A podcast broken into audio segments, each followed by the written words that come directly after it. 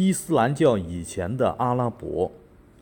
阿拉伯人原来住在阿拉伯半岛上，半岛位于亚洲西南部，是世界上最大的半岛，面积达三百万平方公里，约为欧洲的三分之一。绝大部分土地为沙漠和草原，叫做内治，气候干燥，土地贫瘠。半岛西南部的也门。气候温和，是一个富庶的农业区，称为阿拉伯福地，主要生产咖啡、椰枣和大麦。六七世纪时，半岛上的居民大多为牧民，称为贝多因人。他们逐水草而居，放牧骆驼、羊和马匹。骆驼素有“沙漠之舟”之称，是阿拉伯半岛不可缺少的运输工具。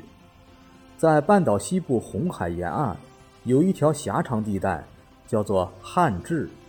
自古以来，这个地区就是亚欧两洲交通的一条重要商道。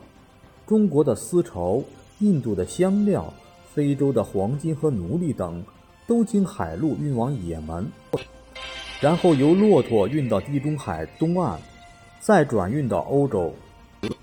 半岛上出产的椰枣。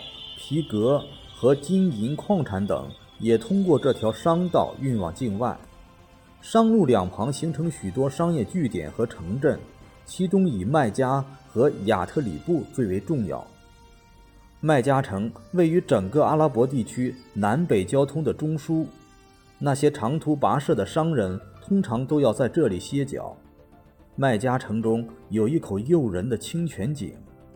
在这视水如油的阿拉伯人眼中是很不寻常的。甘甜清凉的泉水让每一位途经此地的商人消除了疲劳。这里还有一块巨大的、不知什么时候从天上落下来的黑色陨石，阿拉伯人将它看成是一个圣物。为了供奉这块圣石，人们建了科尔白神庙。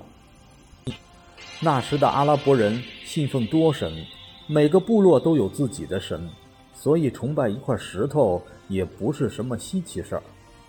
阿拉伯北边的邻居是拜占庭帝国和波斯帝国，这两个国家无论是在经济还是文化上，都比当时的阿拉伯部落要先进。波斯与拜占庭为争夺阿拉伯半岛商路的控制权，发动了长期的战争。阿拉伯人深受其害，外族的战争和统治让水坝倒塌，农业荒芜。尤其是波斯统治时，商路改走波斯湾，阿拉伯半岛内陆的商路衰败，使商路上靠过境贸易维持生计的部落陷入更加贫困的境地。阿拉伯人的社会发展是极不平衡的，半岛西南部的也门地区。早在公元前就建立了奴隶制城邦国家。七世纪时，居住在汉治一带以及少数绿洲的阿拉伯人，处在原始公社解体和阶级社会产生的阶段。部落中分化出来的贵族占有较好的牧场、牲畜和奴隶。在通商要道的城市里，出现了商业和高利贷贵族。奴隶的主要来源是战争俘虏。也有人因犯罪和负债沦为奴隶的。阿拉伯人认为，掠夺是光荣的。为了争夺水草和牲畜，部落之间经常发生战争，氏族之间血亲复仇之风盛行。